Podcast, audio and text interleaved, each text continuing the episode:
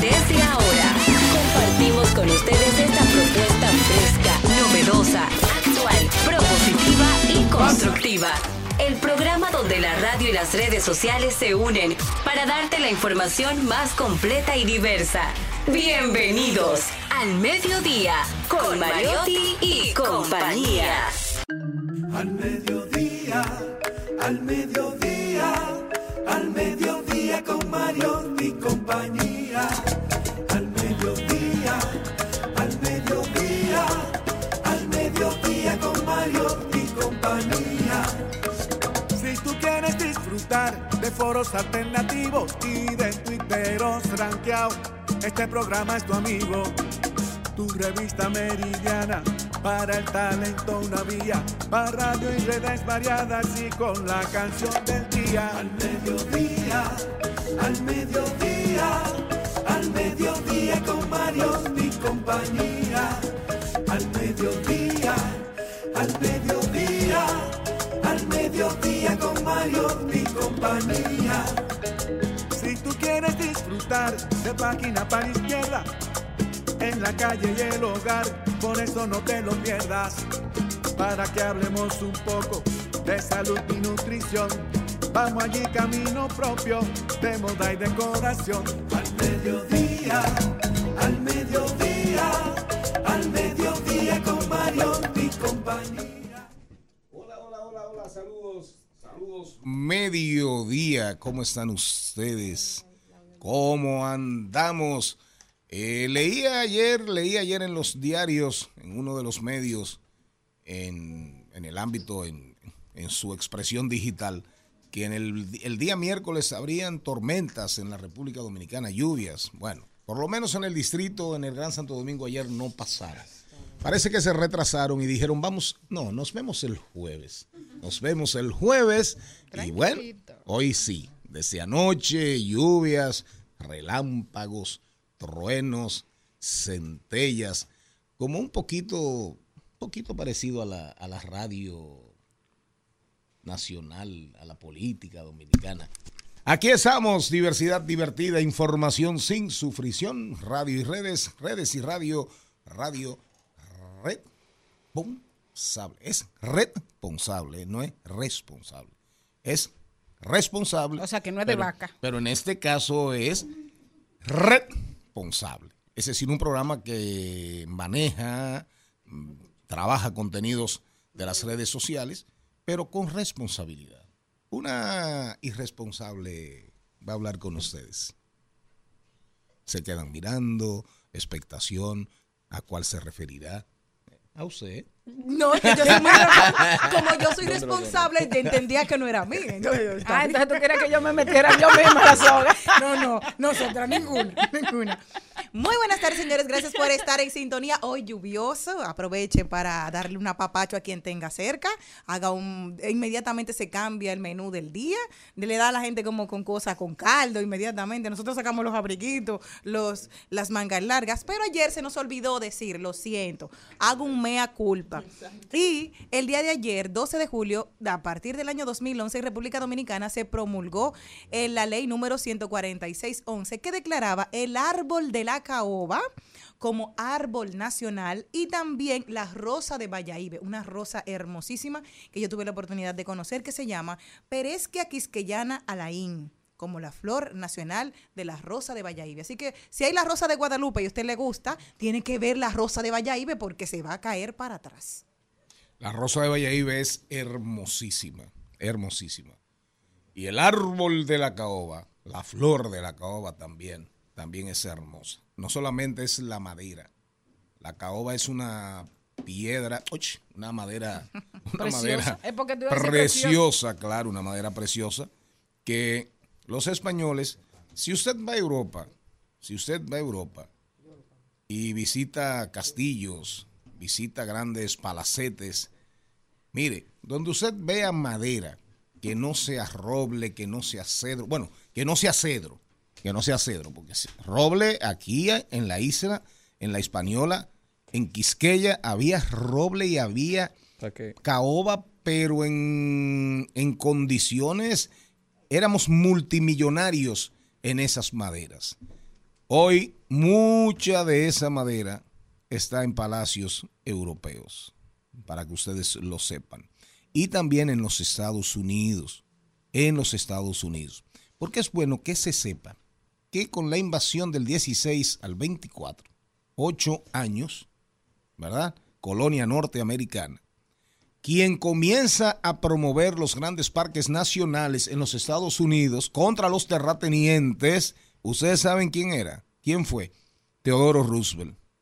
Teodoro Roosevelt, que solo enfrentó, de hecho la ley antimonopolios la promueve él, así como promueve parques nacionales. Y cuando él comenzó a promover parques nacionales y afectar intereses madereros, ¿de acuerdo? En esos ocho años, en esa parte hay más o menos, principios del siglo XX, mucha madera de esa se fue también a las grandes mansiones de los grandes capitales emergentes, esa plutocracia americana que cada vez, sobre todo en el ámbito fi- financiero, acerero, el acero, el se hacía más fuerte y más grande el transporte. Dígame, doña Intensa, La intensa soy yo. Ay, pero qué mal está de que cambiando la palabra. Pero mejor, porque tú eres intensa, pero yo soy Pero responsable. don, pro- don- don productor, ¿de dónde yo, usted saca que yo soy irresponsable? no, no, yo dije intensa. No, dije porque usted eso. me está diciendo, ahora usted le No, está no, diciendo la, la cualidad de mi compañera. No, lo que pasa, yo dije eso. la cualidad de mi compañera para entonces decir que la otra cualidad que usted estaba hablando y que, que hable el irresponsable era de mí. Mire, Señores, déjenme saludar. productor. salude, bueno, salude. eh, saludos, señores. Un jueves hermoso. A mí me encantan los jueves. A mí también. Probablemente sea mi, mi, eh, mi día favorito de la semana. Cuando llegue el jueves, digo, wow. Y más, eh, confieso que, que está lloviendo y confieso que me encanta la lluvia. A mí también. Que un jueves lluvioso es mucho mejor. y si usted, si usted se va a quedar en su casa y va a calentar sábanas, eh, búsquese un buen vinito. Y a propósito de vinos, a propósito de vinos, eh, en un ranking reciente, un ranking que tiene como 15, 20 años, 14, 15 años establecido, se hace con una investigación recorriendo todos los viñedos del mundo. Fíjense ustedes, Catena Malbec, la gran, la gran bodega argentina de ese eh, italiano de origen Nicolás Catena, Nicolás Catena, oigan bien, terminó ocupando el primer lugar. ¿Usted conoce, usted ha oído hablar de Nicolás Catena? No. No. Ahora lo voy a anotar para la próxima. Pero usted me puede traer Yo- uno para muestra, porque No, como usted ajá, sí lo conoce, Catena no me Malbec. vayan a dar otra cosa. Catena, no, no, hay un Catena Malbec que, eh, digamos, es la gama eh, Bajita. pero increíblemente, increíblemente calidad-precio súper bueno. Claro, porque Ahora, yo- cuando usted habla ya de Nicolás Catena Reserva Estivada, Reserva Estivada, ya es otra cosa. Ahorita vienen, pero es- bueno que él no lo dé, porque Eh, ahorita me lo ponen, óyeme, ahorita me lo dan en una copa y yo le digo, ay, pero esto como que me sabe a la fuerza. Y dice, no, no, lo que pasa es que es un Nicolás Eh, tú no lo conocías. En breve venimos con el contenido. Regresamos. lluvia. Tus besos fríos, my como la lluvia. Bajo tu aguacero sigo. Dime hasta cuándo. No estarás aquí, dime si volverás. My baby lluvia. Tus besos fríos, my como la lluvia. Bajo tu aguacero sigo esperando. Dime hasta cuándo. No estarás aquí, dime si volverás. Al mediodía,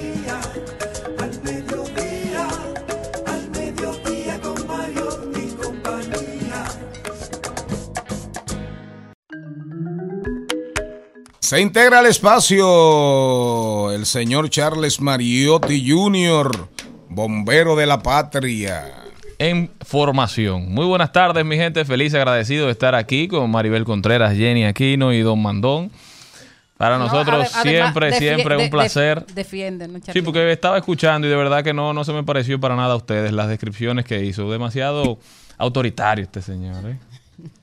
Oiga lo que me han pegado ahora, Don Mandón. Ah, bueno, pues e- esa hay que agregarla.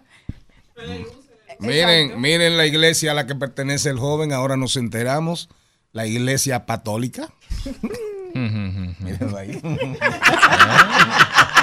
Enséñenla, Mírenla enséñenla. ahí. Eh, mírenla ahí. Apoyando, Mírenla apoyando. ahí. Iglesia católica. Apoyando el talento local. esta Apo- marca. apostólica. Óigame, óigame. Para que usted entienda, esta marca es una marca dominicana. Ajá. Creada por un jovencito que se llama Ángelo, Ángelo Beato. Se llama LeBlanc Studios. Y es una marca que tiene más de 10 años en el mercado nacional, con camisas, ropa para hombres, ropa para mujeres. Ha trascendido las barreras de República Dominicana. Se ha convertido en uno de los principales diseñadores emergentes, eh, apoyado por muchísima gente en, en aguas extranjeras. Buen, buen intercambio. Y me explicó el por qué el logo. No, no, pagué mi dinero por esta camisa, ¿eh? Ellos lo andan regalando. Me explicó el por qué el logo es un pato flotante. Ajá. Porque patico. se basaron en la sociedad líquida De Simon, de, de, de John Bauman. Schulhan. Ah, no, no, de De Bauman. Sigmund Bauman, De perdón. Bauman, de Bauman. Se basaron en la sociedad líquida de, de Sigmund Bauman. Y este pato significa que ante toda esa liquidez, el ser humano tiene que mantenerse siempre a flote. ¿eh? Una cosa profunda. La iglesia católica, la nueva iglesia del señor Mariotti Jr. Miren, señores, recuerden que estamos en 98.5 FM en la provincia de Santo Domingo y el Distrito Nacional, zonas circundantes. Mambo, atención, placeres. Fran Elías Reinieri, allá en el país más tranquilo de República Dominicana, Elizabeth Martínez. El país más tranquilo, más hermoso de la República Dominicana. Ustedes saben, ustedes saben cómo se llama. Punta Cana. Ahí estamos, sí. Ahí estamos, Bávaro Punta Cana por Mambo 94.3 FM, Premium 101.1 FM para prácticamente todo el Cibao. Cibao Central, Santiago, Moca, La Vega, Salcedo, Bonao, San Francisco de Macorís. Transmisión en vivo por rumba 985 fm.com. El resumen de este programa los sábados, Telefuturo Canal 23 al mediodía, los domingos, Telefuturo Canal 23 al mediodía. Nuestras redes, agréguenos, arroba al mediodía radio, arroba al mediodía radio. Estamos en Instagram, Twitter, TikTok, Facebook, YouTube. Hoy es el Día Internacional, hoy es el Día Mundial del Rock. El Día Mundial del Rock.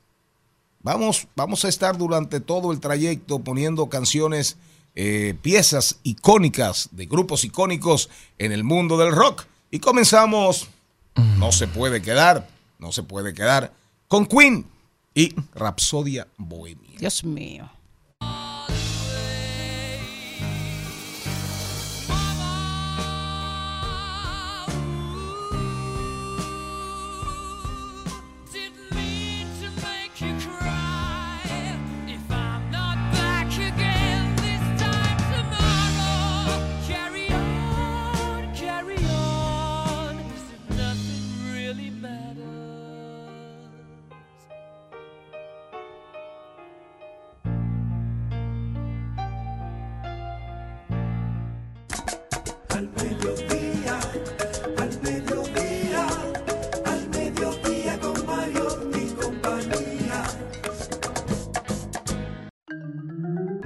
Si usted cree que lo de la iglesia católica es un relajo, búsquelo.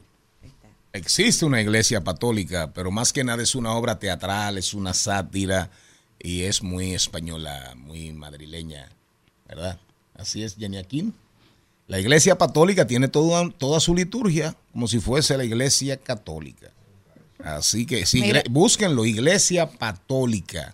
Tienen, hace su misa, hace su misa, bautizos, pero al final es una crítica, es una crítica a la sociedad como está construida y concebida. Hoy miren, hoy miren, hoy miren, hoy escuchen, escuchen, el contenido está súper interesante. Presten mucha atención porque aquí está Elizabeth Martínez para hablarnos del proyecto de ley de alquileres, del proyecto de ley de alquileres que está generando eh, controversias, preocupaciones, está en el Congreso. Salió una información en esos días que da cuenta de que se va a aprobar en este mes. Acoprov y otras instancias han dicho, espérense, espérense, espérense, cómo va a afectar esto el mercado inmobiliario en medio de tanta incertidumbre, en medio de aumento de las tasas de interés, en medio del aumento de los materiales de, de construcción, en fin. Comercio electrónico, Maybel el González, todo el mundo está hablando del phishing. Phishing, ¿qué es y qué tiene que ver con el comercio electrónico? Vamos a hablar de los deportes con Charles Mariotti Jr. Maribel Contreras trae hoy, va a estar en vivo Desde Nueva York. desde Nueva York. La nivel Bretón, la Barbie del acordeón. Que a propósito, creo que fue Bill Gates que hizo un ejercicio. ¿Quién fue? A Warren Buffett. Eh, Buffett hizo un ejercicio, creo que fue Buffett, y le preguntó a la inteligencia artificial de que cómo va a ser la Barbie de cada país del mundo, la Barbie típica de cada país del mundo. Pero increíble, increíble cómo la, la inteligencia artificial eh, nos dijo cómo sería, cómo va a ser la Barbie dominicana. Y eso fue país por país. Y cuando usted lo busca, en función de las peculiaridades, de, de los aspectos, digamos, eh, étnicos, eh, sociales, socioeconómicos, antropológicos, de verdad, la cultura, la cultura de esos países, de verdad que la inteligencia artificial eh, pegó. No, eh, seguro que hizo un- un- una revisión de todas las fotografías que compartimos de- desde el país en, en- en las redes sociales y ya, le dio un fenotipo. Pero pegó, Solo me pegó. faltó los rizos. Pegó. Hablemos de derecho, Héctor Luis Mejía. Herencia y testamento. Si a usted no le van a dejar nada, oiga, no le haga mucho caso, Héctor Luis. Pero si le van a dejar alguito, alguito, aunque sea una surrapita, escúchelo con mucha atención. Hoy estará con nosotros Richard Medina. Eso y todos, todos los segmentos de este programa. Diversidad divertida, información sin sufrición. Nos vamos con la montra.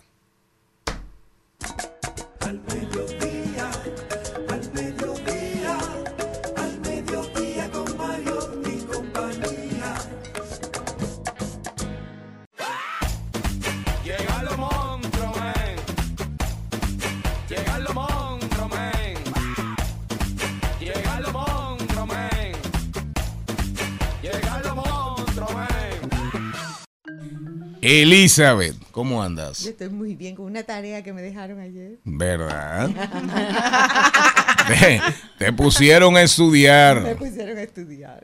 Elizabeth, antes de ser aprobada, está en el laboratorio congresual, digamos. Se supone que ahí se hace laboratorio. Cuando nosotros estuvimos ahí, duramos 14 años, hacíamos mucho laboratorio. Y todo era... Trataba de llevarse, a pesar de la, de la fuerza y del, del empuje que ponía el gobierno en muchos proyectos, eh, a, a veces se le hacía caso si tenían razón y a veces no se le hacía caso, muchas veces. Ahora veo ahí que ya están hablando de plazos. Se va a aprobar la ley de alquileres. Realmente, primero, en resumen, beneficios, perjuicios para el sector, para el propietario y para el inquilino. Charlie. Mire, yo le voy a decir algo. Primero, todavía se tiene que seguir revisando, echando hacia atrás, hacia adelante, y eso no es verdad que va a ser tan rápido. Eh, hace muy poco tiempo, eh, distintas personas en las vistas públicas estuvieron allá y eh, pusieron y, transmitieron ideas que fueron ideas desde los distintos puntos de vista. Así mismo usted habló de Acoprobi, así mismito la gente de la Asociación de Empresas Inmobiliarias fue y habló igualmente para nosotros poder hablar desde la conversación de un propietario y así mismo la conversación de lo que podía hacer o decir un inquilino. Em, tiene que seguirse revisando porque puede detener como una de las documentaciones que usted me envió, el proyecto de ley puede afectar el sector productivo y la inversión inmobiliaria. Entonces, ya una persona a la cual usted le va a decir, "Te- te voy a controlar la forma como tú vas a, lo que tú compraste con tu dinero, lo vas a administrar y lo vas a manejar, entonces ya va a detener, porque mucha gente va a decir, a mí nadie me tiene que decir lo que yo hago con mi dinero y cómo, los, cómo yo quiero recibir mis ingresos. Comenzando por ahí, entonces se va a afectar de una manera tan grande, don Charlie, Entonces, ah, ya que hay ahora mismo una carencia de alquileres, se va a poner todavía peor. Porque ahora mismo hay una carencia grande de alquileres para la clase que no puede comprar.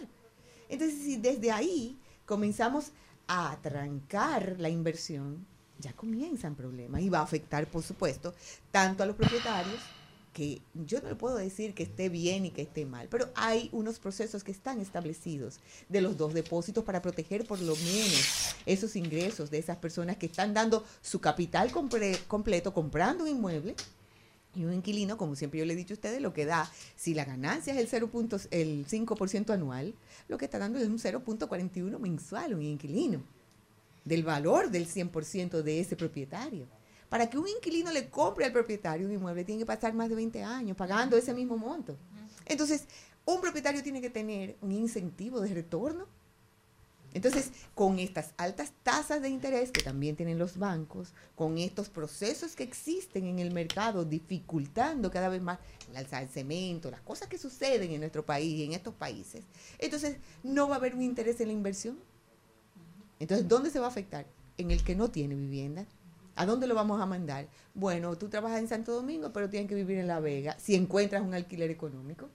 Entonces, Re- se le va a ir el repite eso. Sí, cómo no. Y me imagino que cuando tú lo planteas así, está pasando. Es que las personas están alquilándose cada vez más desde el centro de la ciudad de Santo Domingo hacia las afueras para tratar de conseguir algo dentro de los presupuestos establecidos. Hablando con mucha honestidad, recuérdese que el sueldo no ha sido aumentado. No, y, la, y, y a pesar de los decires, de los decires, eh, hoy hay un medio que dice que la canasta básica subió casi 600 pesos. Entonces, Cuando el Banco Central vive hablando de que la, se redujo la inflación, que se redujo la inflación, entonces- pero se reduce la inflación en los números del Banco Central, pero en la práctica, en los alimentos, no se traduce. ni, ni en los alquileres, ni en la luz, ni En los nada. básicos. Entonces, como todo el mayor de los respetos, tenemos que comenzar entonces a pensar en estas personas que se están alquilando y el nuevo gasto donde lo están teniendo, en transporte, en tiempo, en energía, en distancia. Entonces se le está yendo todavía mucho más alto el nivel de vida. Entonces la conversación está, ¿dónde nosotros podemos entender? Ahora mismo usted busca, y eso lo hablamos recientemente, usted busca un alquiler en el polígono central y es intocable. Y el mismo Airbnb hizo que se llenaran propiedades de inmuebles amueblados, o sea, con muebles dentro. Apartamentos llenos de muebles que ahora mismo están vacíos porque no tienen esa rotación tan grande y los propietarios con apartamentos vacíos por igual. Entonces lo quieren alquilar, los inventarios están altísimos de unidades llenas de apartamentos amueblados. En dólares. En dólares. Entonces, ¿qué estamos nosotros haciendo para darle al que nosotros queremos proteger con esta ley? Nada. Porque entonces no hay un incentivo. En el fondo, en el fondo lo que hace es que le afecta. Le afecta, le afecta. Entonces es una propuesta que debe de seguirse revisando y volver a revisarse y volver a revisarse. Porque si es proteger al que no tiene vivienda para que se alquile y tenga una oportunidad de vivir en un lugar digno y seguro como todo el mundo, habitable, entonces vamos a analizar también por otro lado una oportunidad de darle una mejor tasa hipotecaria. Entonces no es una conversación de construir porque los, ingenieros están construyendo es darle una facilidad económica como se hacía antes. Una casa en Los Prados costaba 9.200 pesos cuando comenzaron a construirse en los 1960, a una tasa a 20 años fija.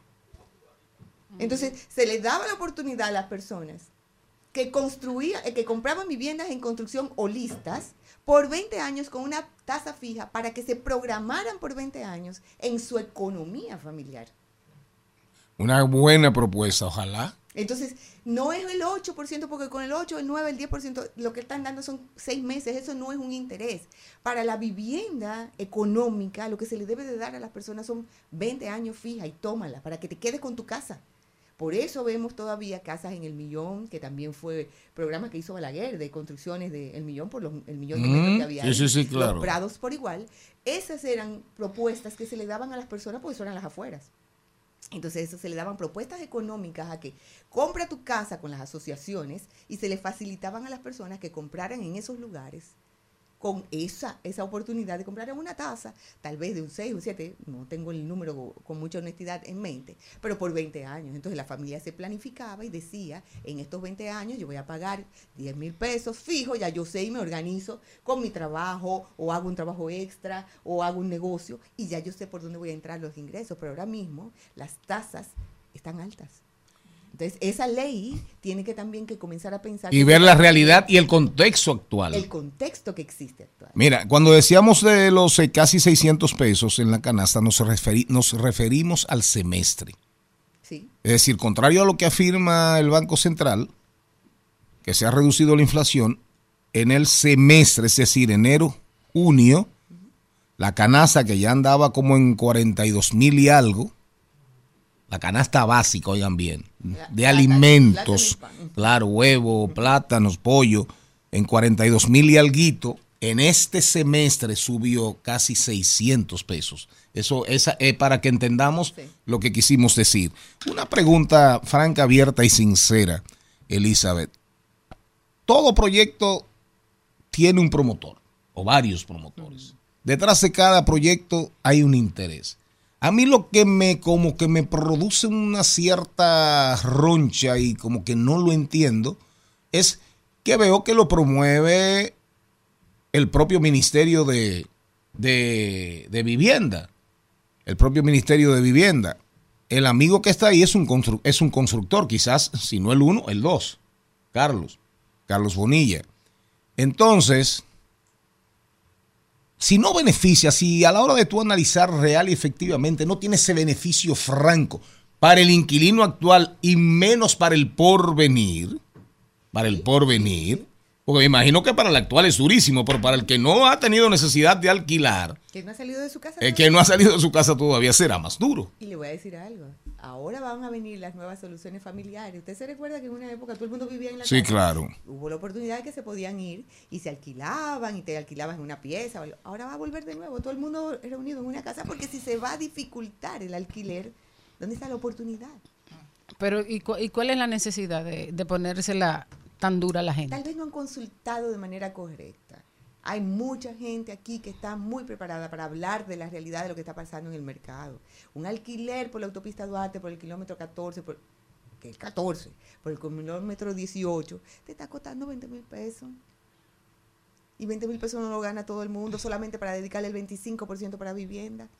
¿Cuánto tiene que ganar? Entonces, cuando tú analizas el perfil de una persona que paga solamente de alquiler 20 mil pesos, falta todavía la luz, el teléfono, la, la calidad de vida y eso. Es una persona que tiene que ganar 100 mil pesos.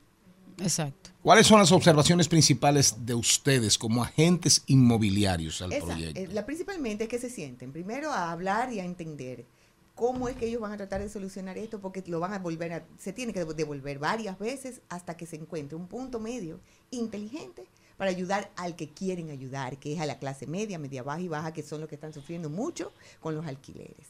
Hay una cuestión que es muy grande y muy clara. En los espacios económicos donde no hay titulación, no hay control. En esos lugares donde son pobres, la gente en la orilla del eh, en Villajuana, en Guandule, en lugares donde no hay título, en el Sánchez Payat, en esos lugares los alquileres los hacen muchas veces los mismos abogados y en esos lugares donde hay es simplemente dame el 2 más 1 más 1, que es lo que ellos quieren evitar, pero en los lugares donde hay títulos eso no se inventa. Entonces, lo- donde tú tienes que ver dónde es que tú estás protegiendo y hasta dónde tú estás dirigiendo esta conversación. Porque si es para proteger a estas personas económicamente pobres que no pueden pagar alquileres costosos, entonces ayúdalos a tener su casa propia. Y organiza de manera seria y honesta para que puedan comprar con tasas correctas viviendas dignas. Al final es como balancear un poco el interés, el inquilino es importante, Sí, señor. de acuerdo, debe ser propósito A Sí, del Estado. sí. Ahora, debe haber un equilibrio entre el interés del propietario y el interés del inquilino, porque al final nadie va a construir. Entonces, ahí volvemos, en un país con un déficit de viviendas todavía, Alto. todavía altísimo, todavía altísimo, imagínense ustedes, imagínense ustedes. Ahora, ahí me llamó mucho la atención que el inquilino tiene, así mismo dice, tolerar las molestias que se produzcan cuando el propietario Sí. promueva reparaciones. Le voy a decir. Explícame algo. eso. Yo le voy a decir algo. El- el- el- es- son conversaciones que debemos de ser inteligentes. Hay inquilinos que dicen el propietario no debe entrar a mi casa. Ah, ok. Pero le voy a decir algo. Él es el dueño del 100%. Y si se está filtrando y el inquilino no se lo dice, con los dos depósitos no se arreglan esas filtraciones. El propietario debe tener el derecho de visitar el inmueble para ver, no los muebles ni los trastes, es a ver su inmueble, las condiciones, el baño, la cocina, para que no se le deteriore su, su inversión inmobiliaria. Entonces aquí te lo habla claro, como usted mismo lo está diciendo, de que para que él no abuse de esa condición de dueño y de poder entrar. Óyeme, si tiene que mirar el techo y arreglarlo y todavía no se lo han arreglado y tiene que volver para que se lo arreglen, ¿cuántas veces él tiene que ir o tenga que ir? Él tiene que ser recibido por ese inquilino. Otra cosa que vi, y explícame esto, como tú, tú como, como experta y que conoces el mercado, ¿cómo es posible? Eh, la historia ha probado a través de los años, cientos de años, que quien trata de controlar precios, ningún gobierno, oye bien, ni dictaduras. Eh, el tema Bukele, el tema del presidente nuestro, que dice, yo voy a controlar precios. Todo eso es buchipluma, no más. Y la historia lo dice. Pero la ley plantea control de control los aumentos cada año por ley. Al final eso tú sabes, al final tú sabes esa buena intención a quién en broma, al inquilino. ¿Cómo no? Porque va a perder la oportunidad de alquilarse porque el propietario se va a ir fuera. No, el, no, el dueño le va a decir, el dueño le va a decir peor, el dueño le va a decir, mira, como yo tengo obligatoriamente, yo no te puedo subir nada más que un 2 Este es al año. Bueno, el alquiler en vez de 18 para yo cubrirme te va a costar 22. Para que sepa. Y ahí se va a perjudicar. Puede En- pasar. en- ¿Cómo no? En, en- España está pasando ya. Ah. Ellos lo tienen por ley, el aumento co- eh, controlado por un 3%, un 2% creo que es que se puede. Y entonces ellos mismos dijeron, no, entonces yo voy a poner el precio que yo quiera para que me dé sentido haber hecho esta inversión, porque al final esto es negocio. Un- nadie va a sacar de su bolsillo un dinero, ni para su hijo, ¿eh? Va a sacar el bolsillo su dinero, un dinero para comprar un apartamento para perder. Porque para eso lo tengo en un banco. Y lo que estuve viendo también, observando lo que estuve leyendo, era que no distingue exactamente el tema de alquiler habitacional Y comercial. y Sí, comercial. se trabaja más o menos con las mismas ideas, aunque las, las cuestiones comerciales tienen unas cláusulas muy específicas. Lo que pasa es que aquí se ha abusado de los contratos al haberse hecho y entonces se pone que es residencial para aprovecharse de ciertas condiciones ok. comerciales o residenciales. Pero ya si se comienza a definir la parte comercial como lo que es el ingreso, porque el bien raíz comercial es único. El residencial no se mezcla porque es para habitacional. La diferencia que existe es que la habitabilidad que se le ofrece a una persona que alquila para eh, vivienda es única y debe con- eh, contener todas las calidades para que el inquilino que alquile ese inmueble encuentre lo que va a buscar. Si es seguridad, si es comodidad, las condiciones de baños, de cocina, de pisos, de techo, porque es habitacional. En el comercial usted puede alquilar un espacio cuadrado con piso de cemento y hasta sin piso y las partes se ponen de acuerdo y por eso el comercial es distinto. Además, las tendencias del comercial casi siempre son por más años que lo que Así es es. habitacional, porque una gente que va a hacer una inversión para hacer un negocio dice Necesita más años, seguridad. 10 años y una seguridad de estabilizar, eh, de estabilizar su inversión. Pero el residencial Es casi un año a año. es casi es anual siempre y cuando las partes se pongan de acuerdo y llegan a acuerdos económicos, pero que le dé sentido a los dos.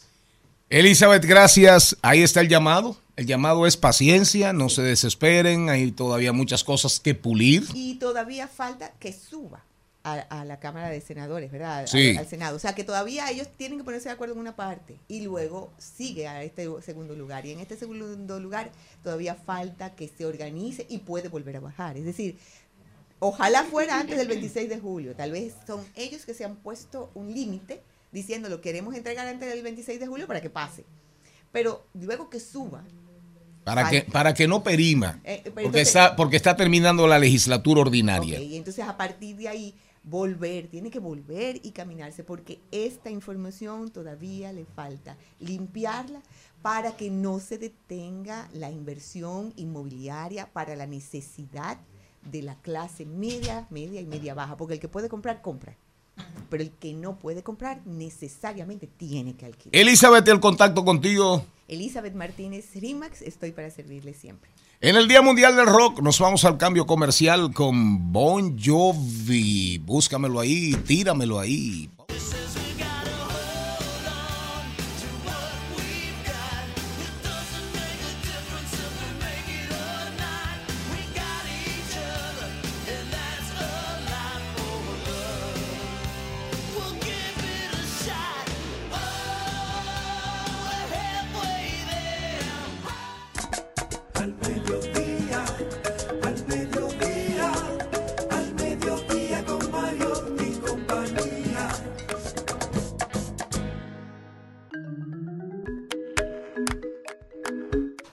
Antes de llegar a las buenas noticias, tenemos dos buenas noticias, pero hay cosas que hay que escucharlas muchas veces, sobre todo en este mundo, cómo va este mundo y cómo camina este mundo.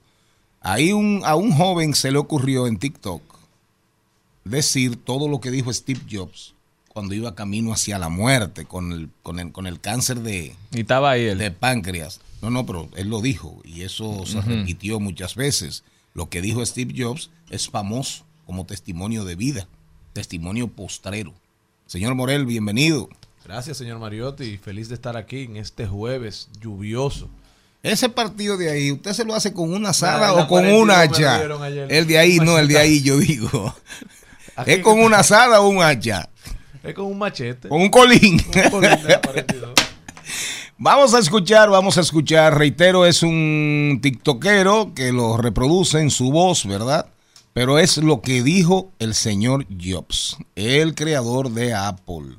¿De acuerdo? Las últimas palabras de Steve Jobs al morir fueron muy inesperadas. Antes de morir de cáncer de páncreas y dejar una fortuna de más de 70 mil millones, dijo lo siguiente: Me doy cuenta de que todo mi reconocimiento y riqueza no sirve de nada ante la muerte inminente. También dijo: Puedes contratar a la mejor persona para trabajar para ti, pero no puedes contratar a alguien que lleve una enfermedad por ti. Uno puede tener cosas materiales, pero hay una cosa que no se puede encontrar cuando se pierde: la vida. A medida que crecía me di cuenta de que un reloj de 5 dólares y uno de 5 mil dólares mostraban la misma hora, de que un auto de 10 mil y otro de 100 mil te llevan al mismo lugar, que en una casa de 100 metros y en otra de 1000 metros se puede llegar a sentir la misma soledad. Y acabó diciendo la siguiente impactante frase: Tu verdadera felicidad nunca provendrá de las cosas materiales, sino del afecto que recibas de las personas que amas. Así que espero que entiendas que cuando tienes amigos o alguien con quien hablar, eso es la verdadera felicidad. Comparte esto con ese gran amigo o amiga que tienes. En al mediodía es bueno recibir buenas noticias. Es bueno recibir buenas noticias con Mariotti y compañía.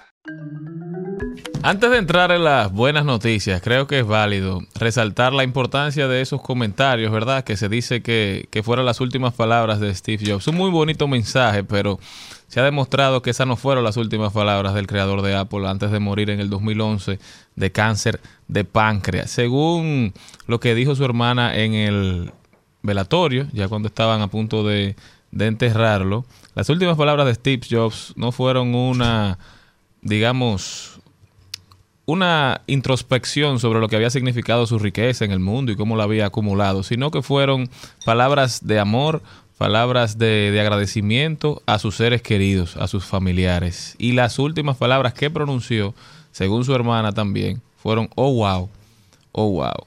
Tendemos a romantizar la muerte, ¿verdad? Y a construir la historia que quisiéramos como hubiese sido. Pero creo que en estos tiempos de tantos hechos falsos, tantas noticias falsas, es importante uno resaltar la diferencia de lo que quisimos que fuera de lo, de lo que realmente fue. Y llama mucho la atención que en vez de tener una reflexión sobre el mundo, lo verdaderamente importante para Steve Jobs al último momento de su vida fue su familia.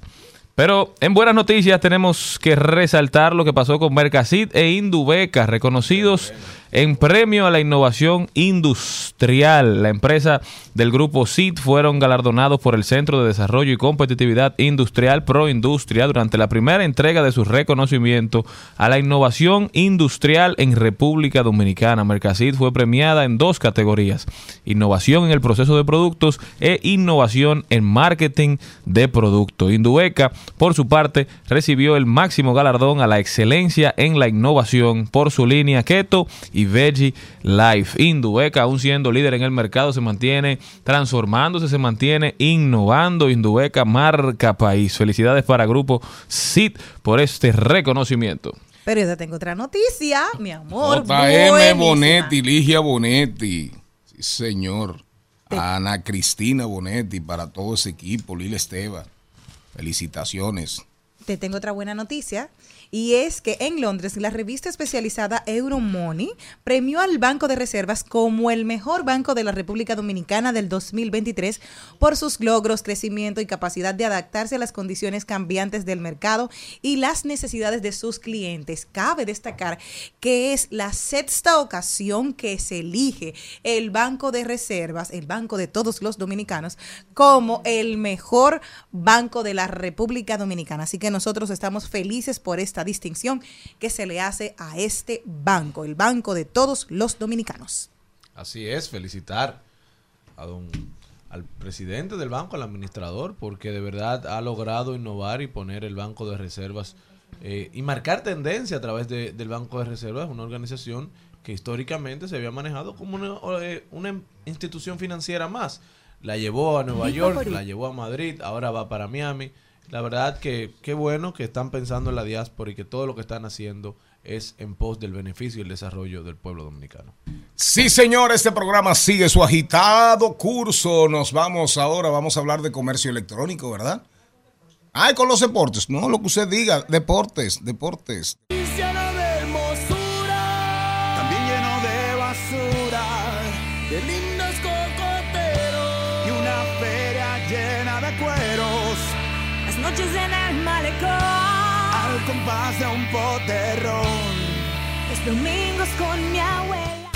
Al Mediodía dice presente. Dice presente el músculo y la mente. El músculo y la mente. Estamos en deportes.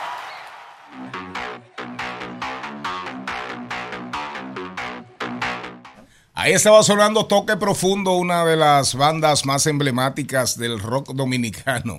Y dice, dice Charles Mariotti Jr., eh, Charles Mariotti Jr., que esa canción se escribió hace 25 años atrás y todavía tiene vigencia. Pon un chin ahí, pon un chin. Pon un chin. Pon un chin. La de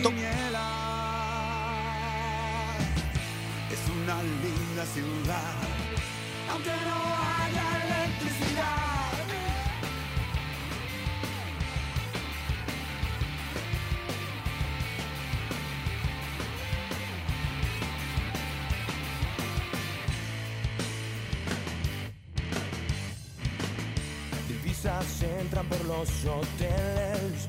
Y el SIDA por los burdeles. Grandes montañas y verdes valles. Y las ratas llenan las calles.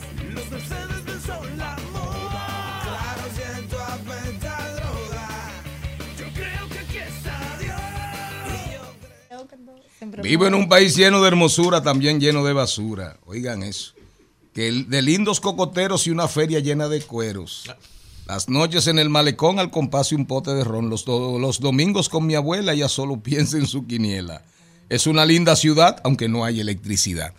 Y esa canción Más tiene. vigente que eh, nunca. esa canción tiene 30 años. Diablos. 32. 31 años y todavía estamos hablando de quinielas, de electricidad, de basura. No solo Increíble. eso, que ya en los periódicos vuelven a aparecer ofertas de inversores. Así es, así eso es. un tema cerrado, yo creo. Eh, señor Mariotti, vamos, vamos a hablar Vaya, rápidamente. vaya. Vamos a hablar Una buena noticia es que la Major League Baseball ya ha anunciado hoy, bueno, ayer anunció que los Medias Rojas de Boston y los Tampa Bay Rays jugarán una serie entre los días 9 y 10 de marzo próximo en el Estadio Quisqueya Juan Marichal. Una oportunidad única estos juegos de exhibición que son parte clave del MLB World Tour incluye hasta 16 juegos de exhibición que se jugarán internacionalmente entre 2023 y 2026, así como hasta 24 juegos de temporada regular en Asia, Europa y América Latina. Un esfuerzo por hacer que más países vivan la experiencia de tener un juego de béisbol profesional con las más grandes estrellas de todo el mundo. Eso son muy buenas noticias para República Dominicana, no solamente porque pondrá los ojos de todo el mundo en el país, traerá uno de los equipos más emblemáticos de, de las grandes ligas y de los más queridos, de los que más fanaticada tiene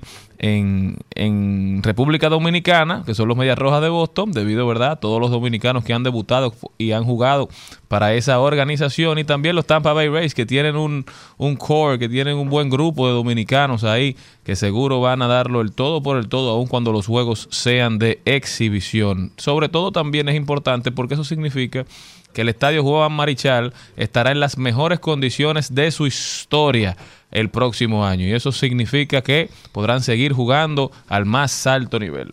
Hay que prepararse para josear esas taquillas con tiempo. Y también, también, también, también, señores, señores, revuelo en Miami, revuelo en Miami.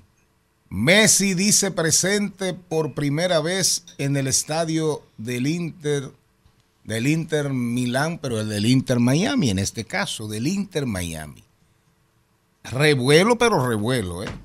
Revuelo total. Primera visita de Messi a su estadio, a su próxima casa. Aunque el contrato no está finiquitado, todavía no está cerrado, porque hay algunos aspectos que deben seguirse trabajando. La idea es, la idea es esta mañana cuando salimos, la idea es que finalmente ya esta presencia de Messi en, en- Miami diga, bueno, definitivamente soy un Inter de Miami. Vitelio Mejía parece ser eterno en la Liga Dominicana de Béisbol Profesional, reelecto a unanimidad. Vitelio Mejía, habían eh, rumores de que algo- uno que otro equipo, un equipo, dos equipos lo iban a objetar, pero la paz, la paz, siempre la paz. Vitelio Mejía, presidente de la Lidón. Sigan el Tour de Francia, está en su decimosegunda, va camino a su decimotercera etapa la prueba más grande y más demandante del ciclismo en el mundo. Por otro lado, arranca en Escocia el gran clásico, el clásico de los clásicos del golf. Va para Escocia, donde nació el golf, allá en Escocia. ¿Verdad? Y por último, ahí también en Inglaterra se está jugando uno de los torneos de mayor prestigio, quizás el mayor, el torneo de tenis de Wimbledon. Es decir, que la, la vida deportiva está súper, súper, súper, súper cargada de eventos de trascendencia universal.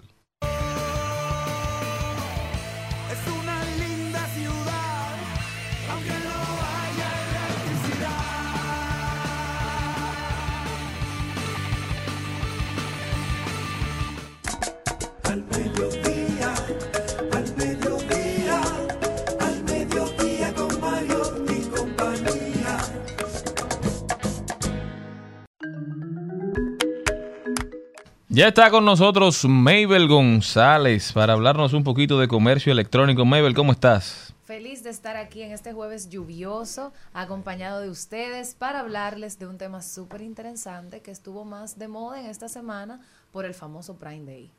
Exacto, Mabel. El phishing, se habla mucho del phishing, no phishing con F, no es pescando, sino phishing con PH. ¿Qué significa y qué tiene que ver esto con comercio electrónico?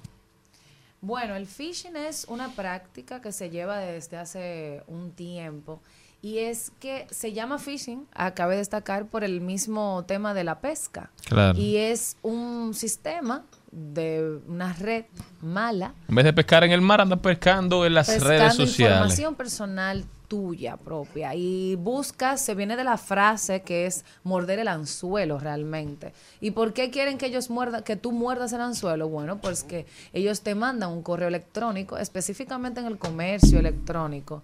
La práctica es enviar correos electrónicos sospechosos que para ti pueden lucir confiables porque vienen de páginas confiables con un nombre fabuloso que Amazon, que eBay Y tú dices, ay, pero ¿qué hace eBay contactándome? Y pues le das al link que te envían en el correo y ahí, ahí expones toda tu información porque te piden el número de la tarjeta de crédito, a veces tu ID o cédula, tu nombre, información que tú no deberías dar por correo electrónico.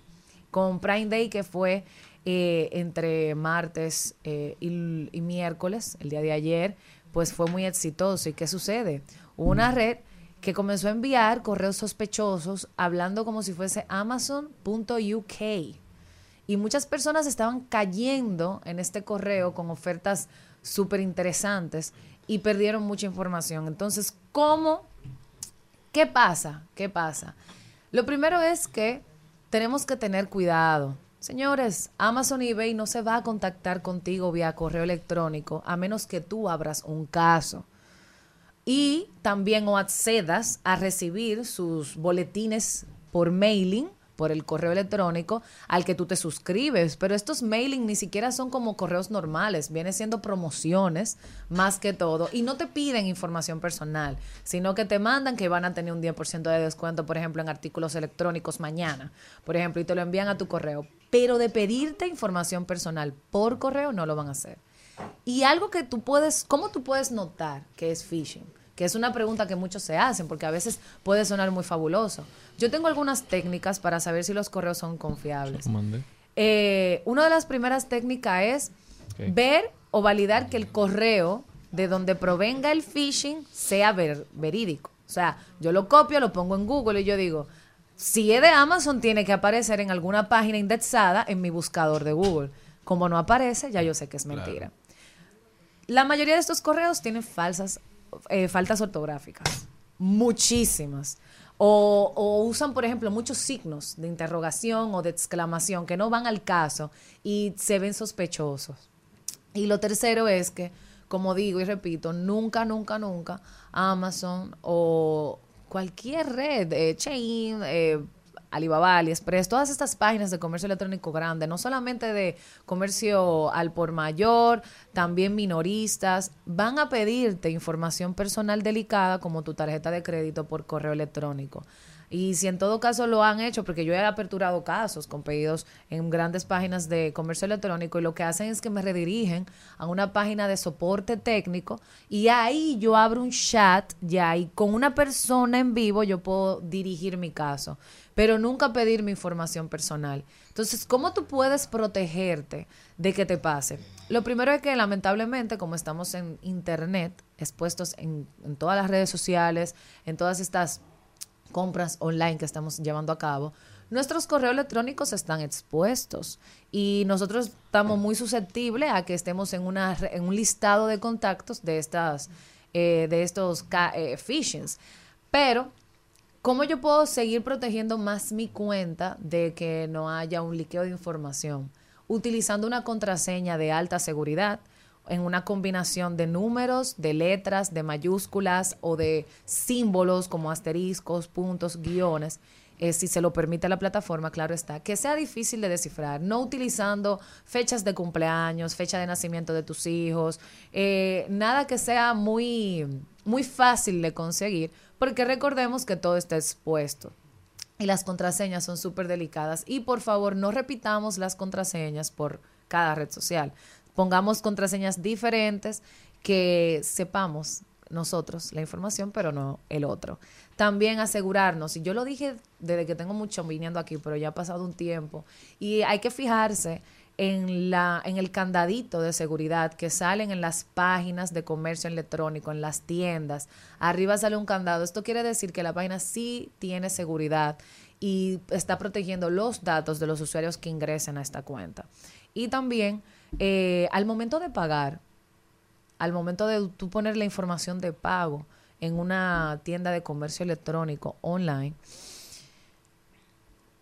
siempre hay unos pasos como de verificación, ya sea de verificar tu cuenta o de verificar que esta tarjeta realmente es del país donde tú estás, de la dirección donde tú estás. Estos pasos son claves al momento de tú hacer una transacción. Si tú no confías en que estos pasos sean seguros, pues mejor evita sal de la página y no continúes la compra y busca otras páginas que tengan lo que tú estás buscando, pero que sean más seguras y que sean más reconocidas, porque eh, los procesos de verificación al momento de pagar son lo que te aseguran a ti que tu tarjeta no va a ser clonada o que tu información no va a ser expuesta, porque no es solamente que la tarjeta fue clonada, también está tu información personal, tu cédula, tu número de tarjeta que pueden utilizarla y hacer pagos que tú no reconozcas. Entonces, hay correos electrónicos personales, por ejemplo, yo tengo una ventaja, yo no sé si yo no, no sé si fue mi configuración, pero yo la mayoría de estos correos raros me llegan a spam que es una sección de como correo basura, no deseado, correos que tu Gmail no está reconociendo como que sean eh, realmente vera, como creíbles. Y yo a veces los reviso semanalmente y me han llegado un reguero de correos, señores, de personas de que de Londres pidiendo dinero porque tienen un hijo enfermo y que entre un link para yo depositar, depositarle dinero. Pero ¿qué pasa? No tienen imagen, no es verdad. O sea, ¿de dónde tomaron mi información? Bueno, yo tengo mi información en todos lados, hasta en LinkedIn, o sea, es ok. Pero esos correos, por más que te toque el corazón, lo siento y lamento decirle, no son reales. Y, y Esto cuan- es y- y cuando, phishing. y cuando el correo es para depositarte, que te dieron unos, unos, unos millones que heredaste. Eh, también es phishing. Ese Todo eso es phishing. aunque me clonen. Todo eso es No. phishing. Todo eso es para que tú tu cuenta de ahorro, tu cédula, todo. Información valiosa que no puedes dar así. Estamos llegando a la una, estamos llegando a la una. No, yo quería aportar de que a mí me, también el 14 ¿También? de- Sí, pero no, no de Pero a usted no le mandan un hombre. No, no, no, phishing. Eh, Un- Jenny, ahí un- te estamos mandando un novio. Un cautivo, no, no, no. un- Uno de Ve a buscarlo a, es a EPS. Ahorita es A. EPS en un paquete ahí, eh, envuelto con una gran moña. No, a ese le llamamos catfish, que Ah. es el phishing, pero de enamorados. Ah, qué bien, me encanta. No, mira, así de manera no inteligente como esa de comercio electrónico, pero hace poco me pasó la experiencia de que una amiga también le, le clonaron el WhatsApp y comenzaron a comunicarse conmigo. ¿Qué pasa? Cuando usted oye el 554, todo, yo que lo conozco, eso es güey. Inmediatamente me dice ella, güey, que eh, para que la gente esté alerta también, vuelven Claro. otra vez. Y me dice que yo, ¿quién? Él dice él, ah, digo yo, ay, mi copastora. Y le digo yo a la amiga mía porque estoy confiando que es ella. O sea, que le digo. Y dice ya, dime. Y dice ya, ay, mi amor, yo estoy vacacionando aquí en Punta Cana, tengo un problema de un dinero, necesito un dinero. Ya ahí yo dije, ok, hay un problema. Le escribo a la, a la hermana por, por, por Facebook, le digo, mira, me está escribiendo este número. Y dice, Claro. la, la clonaron, tranquila. Digo yo al señor, ¿y cuánto necesitas, cariño? 18.500 pesos. Y yo, me mandas la cuenta. Entonces, después de ahí, cuando ya lo llamo, no lo cogió y después le dije tres malas palabras. Bien De dicho. esa que yo sé decir. Claro, pero, pero, el no, número pero, no la, pero exímase, no la siga. No, no, no. Eh. 829-554-6547. Si usted puede tener, si lo llaman, que sepan que tienen es- estar alerta. Yo se lo dije al vocero de la policía y lo puse ya, en mis redes. ya, Es ya, una ya, red. que eso es la una, Jenny. Mabel, para continuar esta conversación contigo, ¿cómo puede la gente ponerse en contacto? Pueden contactarme a través de mis redes sociales, Maybel González, M-A-Y-B-E-L-L-E, E, o también a través de la página del, del programa y ya por ahí verán todo lo que tenemos para subir. Ya saben, denle follow a Mabel para que se mantengan enterados de cómo protegerse mientras están actuando, participando en el ecosistema digital. No se muevan de ahí que luego de esta pausa continuamos.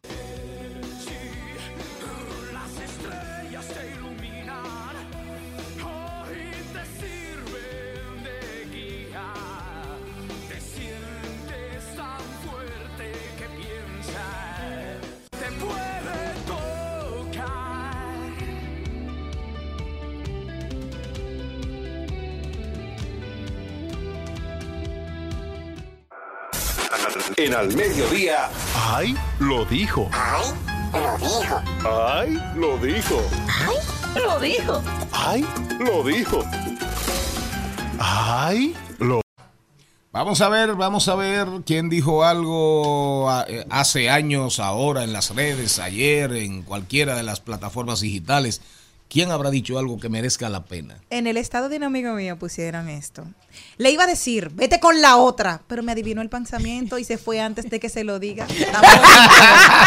Suele pasar. Se han visto casos.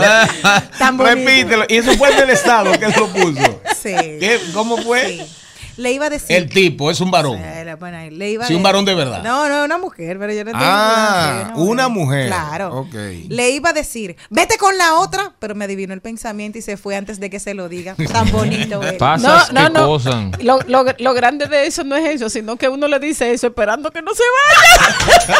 Dije, pero era relajando. No lo mismo llamar al hombre aquel, al que se murió. La gente no se puede joder. en este Oye, di- diga para que coja miedo. ¿Qué- ¿Usted tiene algo? Claro que sí. Quitando mi físico, mi poca delicadeza, mi escasa salud mental, mi falta de dinero, Yo mi soy nulo bueno. romanticismo, yo creo que soy un buen partido. Esos son solo peque- detalles. pequeños detalles Claro. sin importancia. Bueno, yo tengo uno a, a propósito de, de una queja socorrida y que está inundando las redes sociales desde mi amado Monte Plata, eh, que han borrado unos murales espectaculares, bellísimos y, y que tenían mucho que ver con la cultura, Que lo que había con las que re- lo que tradiciones. había que retocarlos. Que no había ni que retocarlo porque estaban bellos. ¿Y Pero qué bueno. fue lo que dijeron? Bueno, lo que dijo Milán Kundera a propósito precisamente de que este, uno nue- de nuestros escritores favoritos murió en esta misma semana, dice así, para liquidar a los pueblos se empieza por privarlos de la memoria. Destruyen tus libros, tu cultura, tu historia. Alguien escribe otros libros, les da otra cultura, inventa otra historia. Después la gente comienza a olvidar lentamente lo que son y lo que fueron. Así, es. Así es. Así es. Tristemente. Genial, Milán Kundera. ¿Y usted, señor Y malo, malo cuando se hace sabiendo lo que se está haciendo. Y peor aún, cuando se hace sin tener noción ni conciencia de lo que significa ese tipo de aberraciones. Por ignorancia. ¿Tiene usted algo, señor Sí, Mariotti? sí, lo dijeron nuestra gente de Latinoamérica Emprende, que en su análisis de las MIPIMES en la región 2023 dijeron que República Dominicana se ubica en el top 3 de los países de América Latina con mayor cantidad de jóvenes emprendedores. Esto de acuerdo al informe que fue divulgado por la empresa Alegra. No obstante, la República Dominicana está más arriba en la clasificación que países como Colombia, Panamá, Costa Rica y Argentina. Según este informe, los jóvenes dominicanos entre 18 y 24 años son el 17.7 de los emprendedores, mientras que aquellos emprendedores entre 25 y 34 años se sitúan en 25.2 según los datos. Una juventud que anda abriéndose su propio camino, que anda buscando oportunidades a raíz de la falta de creación de empleo, de la falta de, empleos formales, ¿verdad?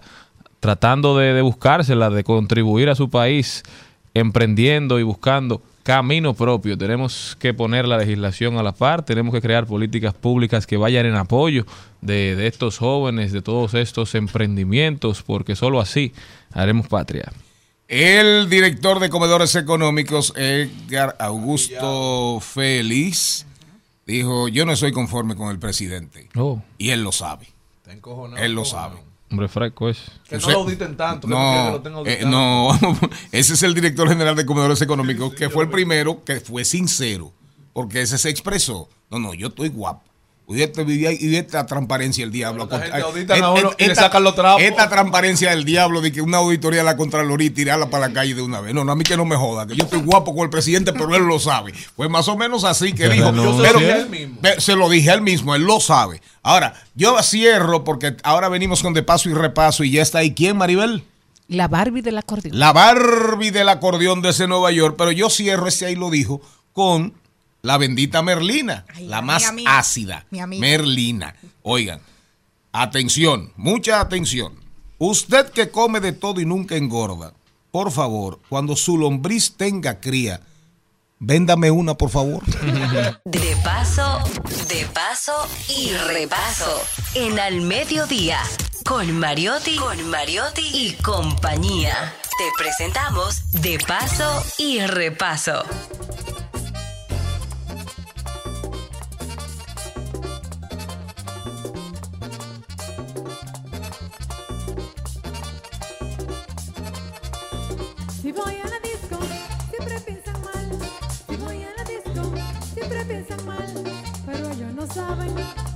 Vacilar, pero ellos no saben que por vacilar.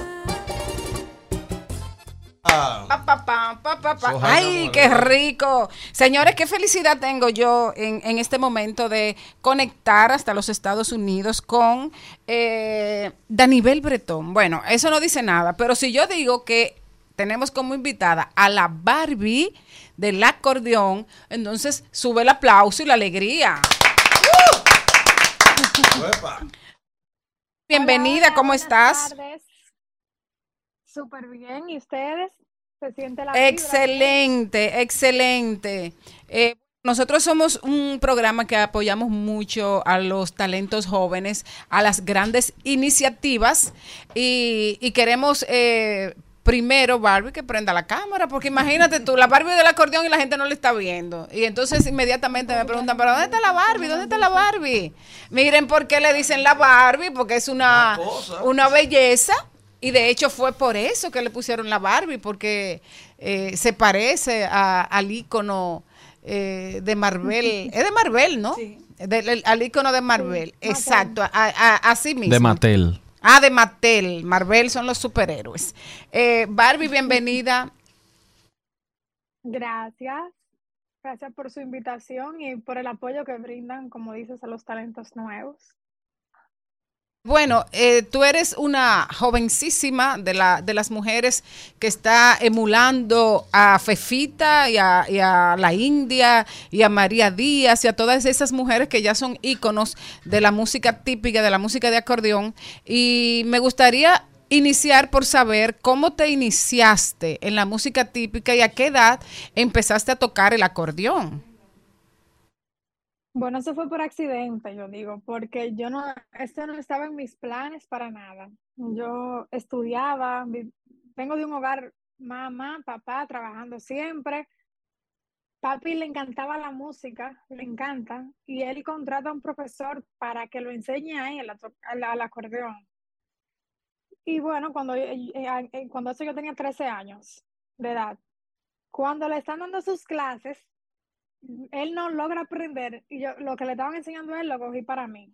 Entonces ahí yo me robé el profesor, la familia comenzó a apoyarme en CAN y eso, pero siempre fue como para mí. Ya a la edad de 21, casi 21 años, entonces es que vengo a hacer el proyecto profesionalmente en el año 2018.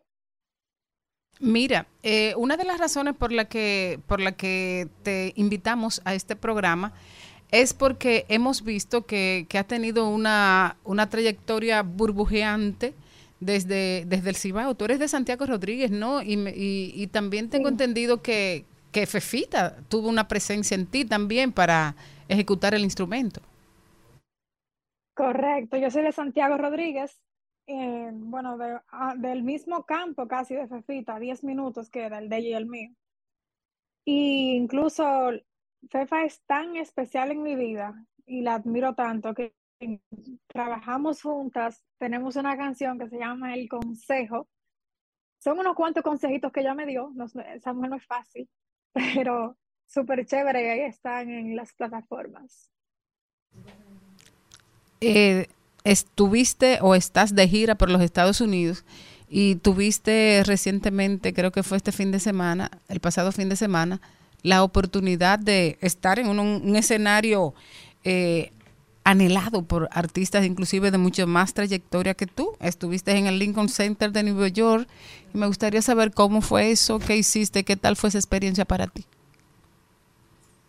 Sí, estuve de gira, pero prácticamente fuimos a ese, a esa presentación. Solamente tuvimos dos semanas, tocamos cinco bailes y Lincoln Center también. Esa fue una de las fiestas que yo no sabía que eso iba a ser tan wow. Para mí eso era una presentación, una- algo importante, claro, pero no sabía el arraigo que tenía el Lincoln Center. Luego que pasa el evento que yo, yo veo, pero ¿y qué fue lo que yo hice? ¿Y qué fue lo que pasó? Todo el mundo se volvió loco, ahí habían de todas partes del mundo, gente cantando y, y, y lo que no se sabía en la letra de los típicos de acá, se la tarareaban, gente que ni siquiera habla español, asiáticos de todas partes del mundo disfrutando de la música típica dominicana. Eso fue maravilloso estar ahí. Y como le dije, el arraigo que ha tenido ese evento, ni yo sabía que iba a ser tan grande. O sea, tú ibas a tocar una fiesta y te encontraste con un fiestón. yo sabía que era muy importante, pero no sabía que iba a ser tan wow. El boom que tuvo eso fue maravilloso para mi carrera. Excelente. Ya has estado eh, grabando, tienes una producción musical. ¿Qué viene ahora contigo? Mira, precisamente saliendo de, de esta entrevista voy directo a grabar mi nuevo sencillo. Viene algo bien chulo por ahí. Tira un poquito ahora del, de- del consejo de Fefita. El consejo. ok, ¿te lo voy a poner allá o, o, o escuché mal? Aquí.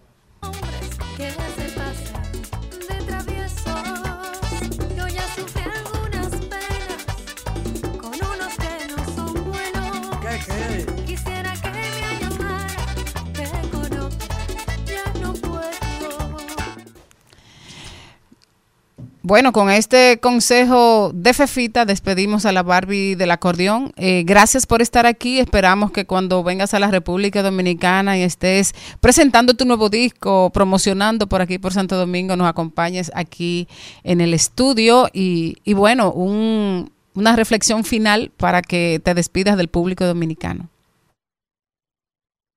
Bueno, quiero agradecer a cada persona que se ha topado conmigo, incluso en las redes sociales, invitar a que nos sigan apoyando. Arroba la Barbie del acordeón. Este es un proyecto que aunque tengo tres años o, cinco con pandemia, es un proyecto nuevo y quiero invitar a cada uno que apoya lo que es la música típica dominicana, lo que es el merengue típico.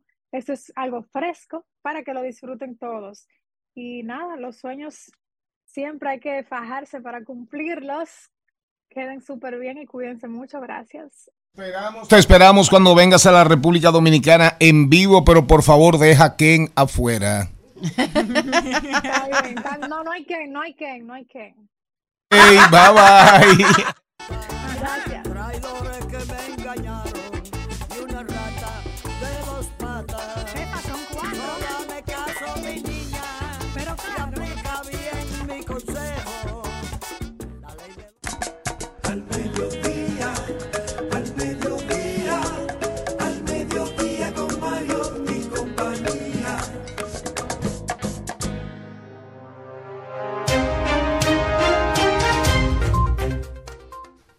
Rodando, rodando, rodando por el mundo, Celine Méndez se integra a este espacio. Muy buenas tardes. Hola, Ahí ¿cómo viene, ahí viene.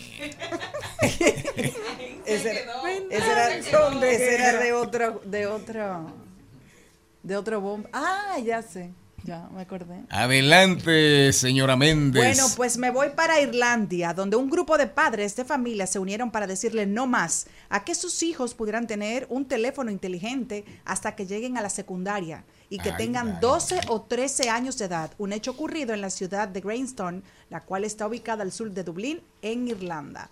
El uso del teléfono móvil en edades tempranas es algo que preocupa habitualmente a los adultos debido a los problemas de adicción que pueden generar a ello, así como el acceso a contenidos sensibles no adecuados para sus edades, burlando los controles parentales. ¿Quién más? ¿Quién más? Me voy para Los Ángeles y es que una nutria está dando de qué hablar, señores. Una nutria. Una nutria marina está desacatada, tiene cinco años y muerde araña y roba tablas de surf. Con un inusual comportamiento agresivo se ha vuelto la más reciente amenaza en las playas del norte del estado estadounidense de California y ha desatado un operativo de captura. Las autoridades, tras los pasos del animal, han desplegado carteles en las playas de Santa Cruz a unos 120 kilómetros de San Francisco, advirtiendo a los bañistas que entran al agua bajo su propio riesgo. La nutria, Yo vi una, una vez una una. nutria guapa, es un, Nutrida. es un animalito, sí, a cualquiera, Feo. a cualquiera lo nutre, pero de mordidas. Ya salí corriendo cuando vi uno. ¿Quién más? ¿Quién más? ¿Nadie más? Yo, yo me voy para Colombia, donde han ganado un litigio frente a Nicaragua sobre una disputa marítima. En la Corte Internacional de Justicia falló este jueves en contra de Nico- Nicaragua que reclamó extender su plataforma continental más allá de las 200 millas náuticas que delimitan su frontera marítima con Colombia. El presidente colombiano Gustavo Petro celebró el fallo y dijo, gran victoria para Colombia. La Corte Internacional de Justicia no accedió a las pretensiones de Nicaragua, de Nicaragua sobre expandir su plataforma continental. Esperamos que con este fallo se cierre la controversia y abocarnos a llevar el desarrollo sostenible de nuestro archipiélago, publicó en su cuenta de Twitter. Eso, eso es un Petro. pleito, un diferendo que tiene años. Ese, ese es un pueblo eh, de nativos eh, colombianos, americanos, que vive prácticamente sobre el mar. Es un pueblo sobre el mar, ahí en el archipiélago, las islas de San Andrés, algo así. Y de hecho los colombianos van mucho a veranear ahí, van mucho a veranear ahí. Eh, coja ánimo. Ah, ánimo. Sí, porque si, va a entre- si va a decir eso como usted estaba entrevistando a la Barbie del acordeón, mejor lo digan tú. No, no, se lo digo. Ay, Hoy Dios con ese, hoy Y- ese y- desánimo. Le- usted no comió batata esta mañana. Este va, va para usted. Para mí, así. Agustín Escuela, filósofo chileno, dice que es un mito Ah. el hecho de que la, en la vejez la sexualidad eclipsa. ¿El qué? para usted, don productor? No, no. Oh, bueno, porque él me está acabando. ¿eh? ¿Qué tú No, quieres que- dígame, dígame, dígame. ¿Qué tú, qué tú quieres que te diga? Dígame, dígame. Sí, sí. Coja mito, coja mito. Sí. Dice el filósofo que la sexualidad nos acompaña desde el nacimiento hasta la muerte, de una u otra manera. Por supuesto que no es la misma en términos de intensidad o frecuencia. Pero por otro de los mitos respecto a la vejez es que la sexualidad eclipsa, que acaba del todo. Eso no es así. Menos en los tiempos en que vivimos, en que hay apoyos químicos de los que uno puede echar mano Ah. muy felizmente. El deseo sexual no desaparece nunca. Gracias, gracias por acabarme de esa manera, porque acabándome y dándome esperanzas. Señor Mariotti. Vámonos para Roma, donde una cabeza de mármol fue encontrada en una excavación en el centro de Roma y expertos creen que podría ser Afrodita. Trabajadores de la construcción encontraron esta cabeza de mármol mientras realizaban excavaciones en una plaza del centro histórico de Roma. El alcalde de la ciudad, Roberto Gualtieri, dio a conocer el hallazgo al compartir una foto en la que aseguró que Roma sigue restaurando preciosos testimonios de su pasado. Esta cabeza se encontró prácticamente intacta en la plaza de Augusto Imperatore, que alberga el mausoleo de Augusto construido en el siglo I antes de Cristo. De esta forma, un equipo de restauradores está limpiando y analizando toda la pieza que aún no ha sido datada, pero los expertos creen que la cabeza pertenecía a una estatua de una diosa femenina como Afrodita. Y para que ustedes sepan, los cuentos de Twitter no se acaban. Elon Musk. El pleito con, el pleito con, con Zuckerberg por, por tweet, que ya va subiendo de 100 millones de usuarios. La guerra verbal, la confrontación en los medios. Tweet, una realidad creciendo, creciendo rápidamente. Una amenaza, la primera amenaza real para ¿Ya Twitter. usted abrió su cuenta? Eh, sí, sí, al otro día. Al otro día, al otro día, sí, yo abrí al otro día, creo que el mismo día prácticamente. Creo que ellos abrieron hoy en la mañana y ya yo en la tarde Maibel, Maibel me la tenía abierta. Dígame, no ha abierto. No, por, por- Qué pena que no ha abierto. No, después le cuento. por qué. Pues que bueno, yo quiero estar como usted, como yo imito las cosas buenas que usted hace, pues Ah. entonces quiero quitar un poquito de todas esas redes sociales. Sí, lo mejor que hace. Y para que, si yo la abro en mi teléfono, pues entonces tengo que manejarla directamente yo. Así es. Entonces, mi community manager ya tiene la de ella personal, entonces tengo que verla esa semana para llevarle un aparato para que ella la abra. Imagínate la, compli- la complicación de vida. pero- Perfecto, pero fíjense que hay, le queda muy hay demandas, hay demandas, tiene demandas judiciales, laborales por más de 500 millones de dólares.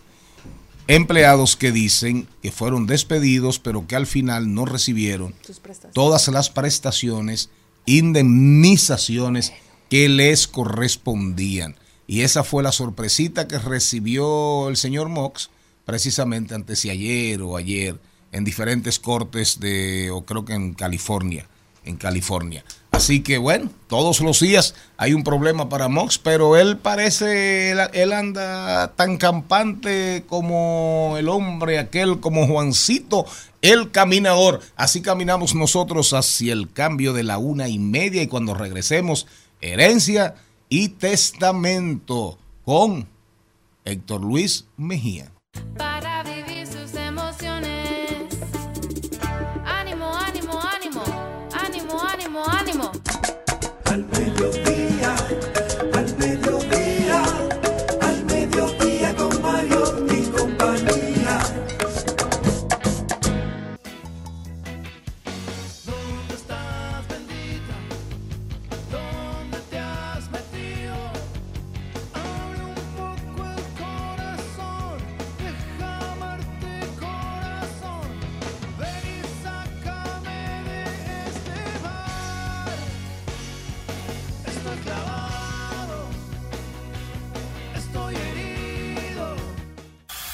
Presentamos en Al Mediodía con Mariotti y compañía.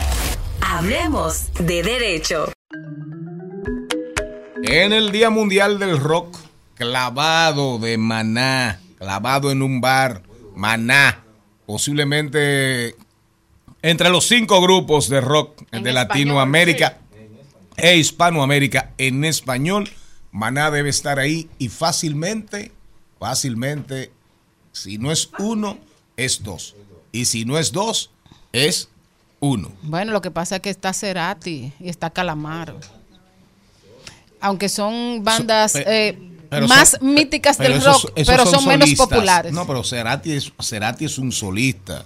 Calamar. eh, Calamaro. Calamar eh, Mm. eh, también. Calamaro. Calamar también. Estamos hablando de una banda, de un grupo. Ahora Soda Stereo, eh, los, ena- eh, los, Enanitos verdes. los enanitos verdes. Aterciopelados. Exacto, ya, ya ahí es otra cosa. Héctor Luis Mejía, herencia y testamento. ¿Qué significa eso? Así es, buenas tardes, gracias por la El, ten- el testamento y la relación con la herencia, el valor del testamento, el poder del testamento, la voluntad del decuyus. Buenas tardes a todos los oyentes de este programa de radio gracias a ustedes por la oportunidad que nos dan de estar aquí. Este tema, Mariotti, es un tema muy interesante y, y una pieza jurídica muy importante, pero aún así es una pieza que se practica poco en nuestro país. Nosotros como dominicanos no tenemos un ejercicio permanente de organizar qué va a pasar con nuestros bienes después de la muerte, a diferencia de otros países que sí tienen cultura de testar. El testamento es una herramienta principal para usted poder definir qué, a qué va a pasar con sus bienes cuando usted ya no esté en este mundo. Y lo vamos a hacer sencillo, lo vamos a dividir en las, en las tres formas de testar que tenemos en la República Dominicana, que es el testamento auténtico, que es una herramienta simple que usted hace mediante un notario y dos testigos que no pueden ser familia de usted, sino que deben ser particulares y deben ser dominicanos. Usted va a relatar ahí todos sus bienes y qué usted quiere que pase con estos. Debe tomar en cuenta que el artículo 903 del Código Civil pone algunas limitaciones, que es que usted no puede testar más del 50% si tiene un cónyuge, si tiene una pareja. El 50% pertenece a su pareja.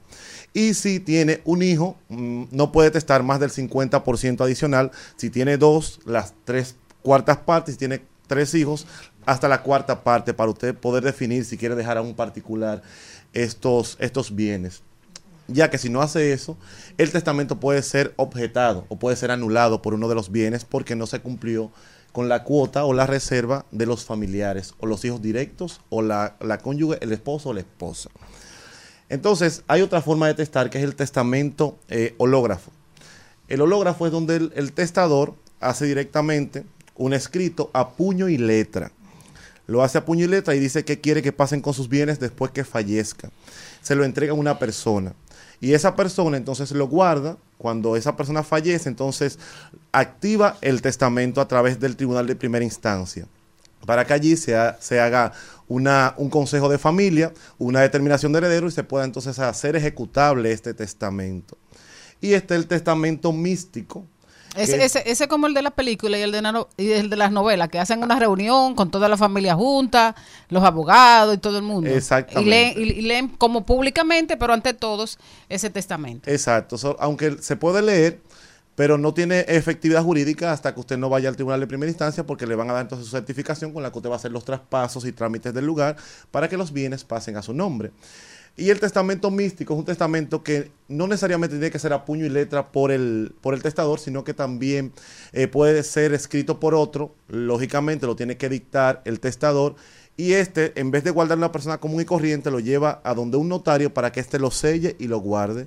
Y cuando fallezca, entonces te puede abrir el testamento y recitar lo que dice ahí. Héctor Luis. En el caso mío, no tengo pareja, no tengo hijos, no tengo bienes, pero para ponerme de ejemplo, no voy a matar a nadie. Así, El mi, mi guagua, ay, sí, mi, guagua- mi palomita. Ok, me muero yo. ¿Quién me hereda? El Código Civil. ¿Qué van a El? Código Civil- La mella. el código, el código civil es un elemento eh, preventivo, a diferencia de nosotros, y usted tiene una línea directa indirecta, a mano derecha y a mano izquierda. Si usted su descendencia no va a mano derecha, usted lógicamente el testamento va a ir hacia la mano izquierda, o sea, hacia su descendencia anterior, o sea, sus padres, sus hermanos, sus primos, sus sobrinos y, y así sucesivamente pueden entonces reclamar la Es herencia. decir, si no hay padre, van los hermanos, para que no crean que todo el mundo, señor, no se confunda. Ay, mi mamá es que va a gozar. Si no hay madre, no, tus padres. Si no hay padres, tus hermanos. Si no hay hermanos, los sobrinos. Y así hasta llegar. Y, a- y eso es en el caso, Jenny, de que tú no tengas hijos, porque ese es el caso de algunos padres que no reconocen a sus hijos. Y es importante decir que para la ley todos los hijos son iguales. O sea, no hay hijo ilegítimo o no declarado, sino que estos pueden reclamar después de la muerte a través de pruebas de paternidad, de exhumación de cadáveres, pueden hacerse parte. Y los padres que no declaren hijos pueden declararlo a través de testamento y funciona como una declaración tardía común y corriente. Y Conversación contigo. Me pueden contactar a través de los números 829-727-3528 y conseguirme a través de todas las redes sociales como Héctor Luis Mejía. Gracias, Héctor. Eh, Celinet iba a hacer una pregunta lo- porque lo- Celinet va a dejar cosas. No, yo no voy a dejar nada. Ah. Dígame, Celina. No, eh, ah, lo que iba a decir. Ay, Dios mío, se me, se me- ahí se le fue. Nosotros nos vamos, venimos con Trending Topic y después ya está aquí con nosotros Richard Medina. Hoy vamos a hablar importante, muchas informaciones, un bombardeo, que si deuda pública, que si llegó a su tope, que si sostenibilidad de la deuda, que representa del Producto Interno Bruto, qué dice el ministro de Hacienda. Vamos a ver qué dice un futuro ministro de Hacienda de la República Dominicana, Richard Medina.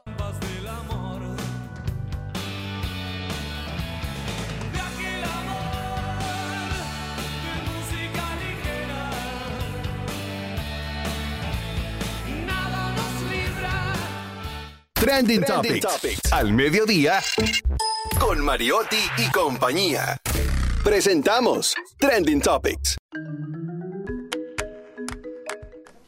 Vamos a ver cuáles son las principales tendencias que tenemos, Jenny Aquino.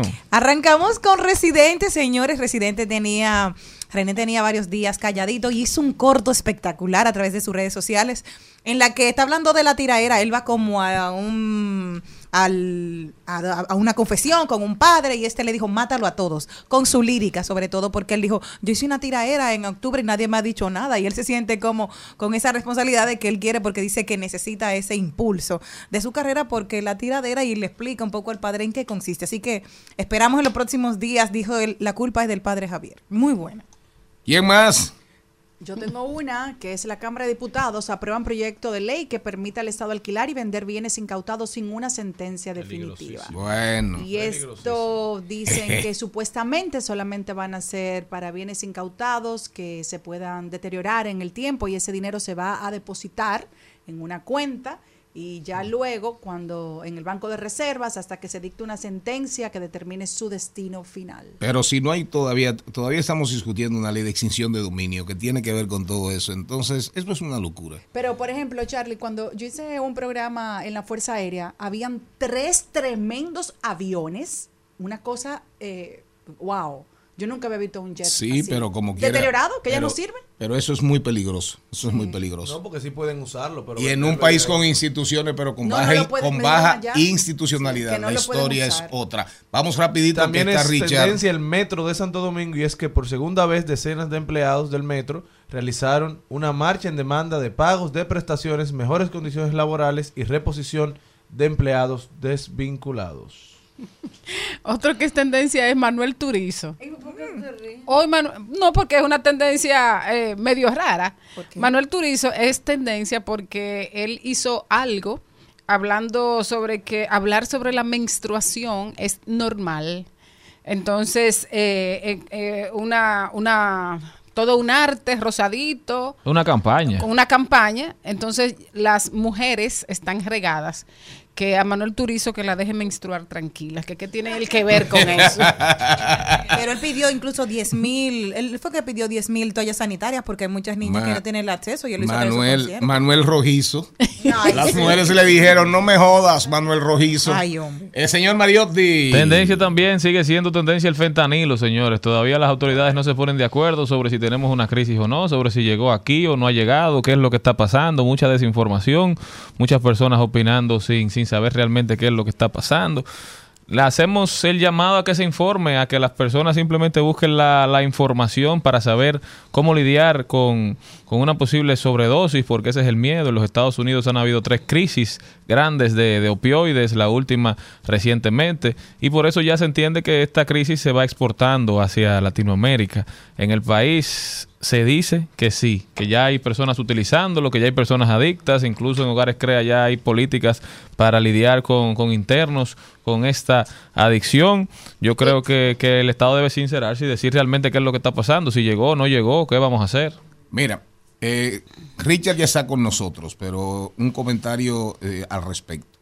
Hay un periódico de amigos, de amigos, el director amigo, Miguel Franjul, su hijo, amigo, los dueños, amigos, que ha sacado fentanilo por lo menos en el último mes cuatro, cinco, seis veces en la primera página.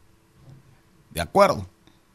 Independientemente del, del- contexto, del texto, de la, de la pretensión o la intención, evidentemente que el fentanilo eh, hoy ocupa la mente de por lo menos de 10 de cada 100 dominicanos. Porque ese medio también tiene mucha fuerza en el ámbito digital. Mire, es casi seguro, segurísimo 100% que aquí entró fentanilo. Olvídese de eso. El tema es cómo vamos a prevenir, qué respuestas vamos a tener a una vaina que acaba, que destruye. Que Estados Unidos prácticamente lo que le ha faltado es declararlo de seguridad nacional. De seguridad nacional. Ese es el tema. Ah, que el fentanilo, que si hay, que si no hay, que si hay, que si no hay, que si hay, que claro que hay, alguien Claro. tiene que haber metido fentanilo. Ahora el tema es en qué cantidades llegará. Bueno, eso me recuerda a mí el COVID. ¿te Nos va a armar- Nos va a armar una maldita crisis de salud. ¿no? Y, Eso es grave. y lo grande es que aquí Porque diciendo acaba que y no, mata. creen que las cosas se desaparecen. Acaba y mata. Acaba, acaba y mata. Es un opiáceo sintético. Sintético. Ahora, ¿ustedes saben quién fue el primer gran promotor del narcotráfico en el mundo? Para que tampoco, esa doble moral. Esa bendita doble moral. Fue Inglaterra, que armó tres guerras del opio en el mundo por controlar el negocio del opio, para poder comprar té negro a los, a los chinos y fortalecer, y fortalecer la economía inglesa cuando la reina Victoria. Entonces tampoco nos hagamos los. Así te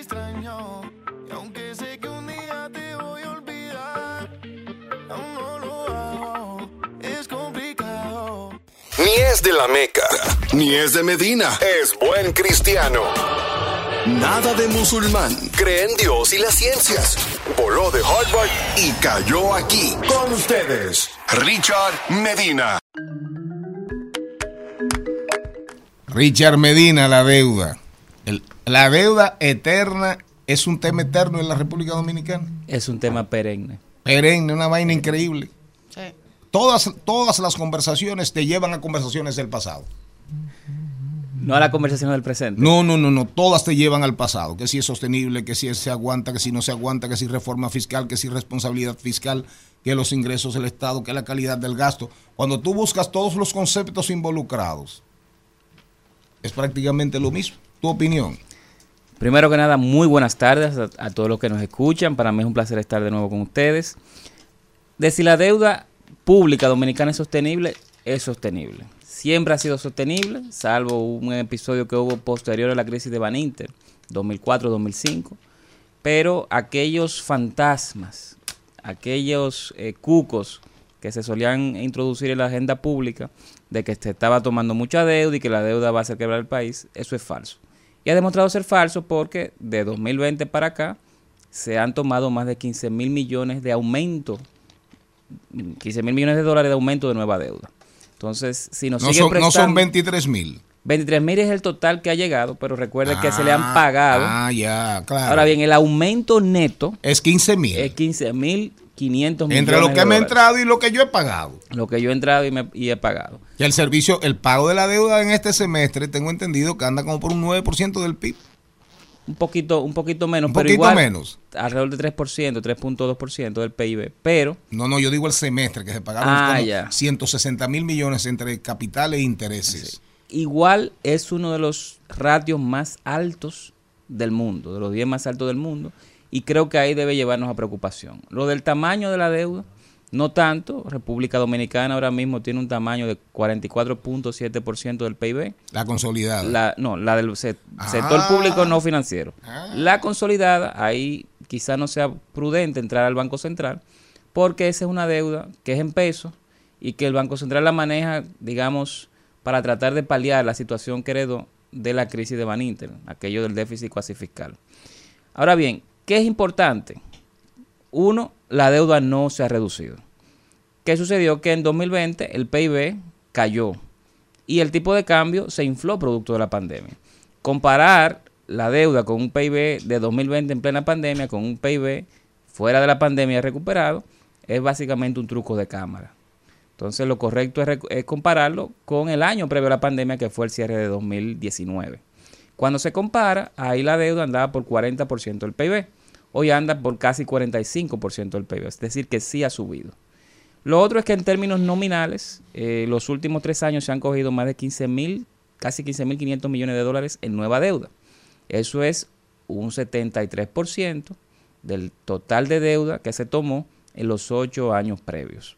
Por lo tanto, en dos años y diez meses hemos tomado casi tres cuartas partes de la deuda que se tomó en los, los 96 meses previos a agosto de 2020. Sobre si es sostenible, como yo digo, sí es sostenible. De hecho, nos siguen prestando. Hay que evaluar las tasas a las cuales vamos a colocar tasas de interés a nueva deuda, porque hay una realidad en el mundo y es que las tasas de interés internacionales están subiendo. La Reserva Federal, que es el Banco Central Americano, ha estado subiendo su tasa de política monetaria, que se llama tasa de fondos federales allá, y eso lleva al alza todas las tasas de interés que se expresan en dólares. Pero nosotros, la- eh, la- nosotros estamos bajando, bajamos punto 25 a los tipos. Eso es una estrategia para tratar de dinamizar la economía en República O Dominicana. populismo reeleccionista. Yo creo que el Banco Central todavía... No ha caído en Eh, eso. No, no, es, es independiente. del Seguro. criterio. Sí. Yo ¿Por qué eso. sale Jochi Vicente, ministro de Hacienda? Y tú acabas de decir una expresión que quisiera que la que abundaras antes de irnos. Truco de cámara. Explícalo bien, que la gente lo entienda, aplatánalo. ¿Por qué es un truco de cámara decir que la deuda se ha reducido en su comparación con el PIB? Sucede lo siguiente. Recuerden que en 2020 la economía se cerró. Cuando la economía se cierra, muchos negocios se les dijo, miren, dejen de producir, dejen de trabajar, porque ustedes no son, son no esenciales y por lo tanto debemos contener el COVID. Eso hizo que mucha gente no trabajara, muchas empresas no estuvieran produciendo. Cuando eso sucede, el tamaño de la economía se encoge. De hecho, en 2020, el tamaño de la, economía se encogió un 6.7%, el más alto desde prácticamente la revolución del 65. ¿Qué sucede con eso? Que si usted tiene una deuda que más o menos se mantenía en unos niveles eh, sin cambios versus 2019 y lo compara con ese PIB que se contrae, que cae Casi un coyunturalmente, siete, casi casi un. 7, que está en el denominador, pues usted va a tener que el- la deuda sobre el PIB, sobre el tamaño de la economía, va a aumentar mucho. Ahora bien, eso no es correcto hacerlo, esa comparación. ¿Por qué? Porque es una situación anormal. Y el PIB dominicano, que crece bastante año tras año, se recuperó en los años siguientes, aumentó, por lo tanto, el- ese ratio, esa división entre deuda y PIB, con un PIB más alto ya, se recupera y coge valores normales, que es lo que estamos viendo ahora.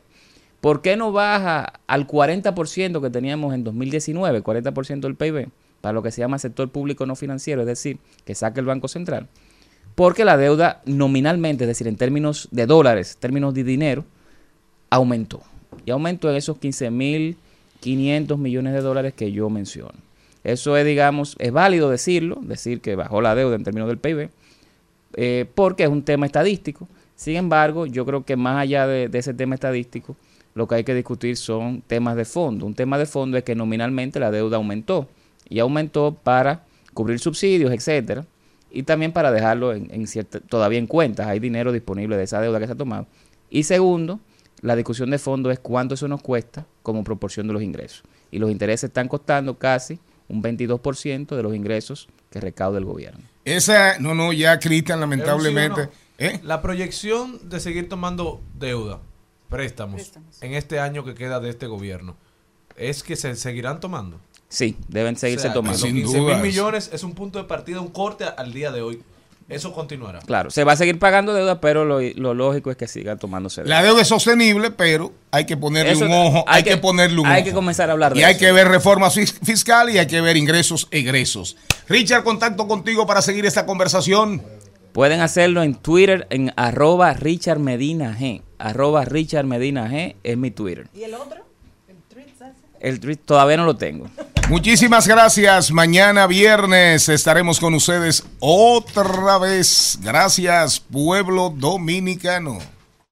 Hasta aquí, Mariotti y compañía. Hasta aquí, Mariotti y compañía. Hasta mañana.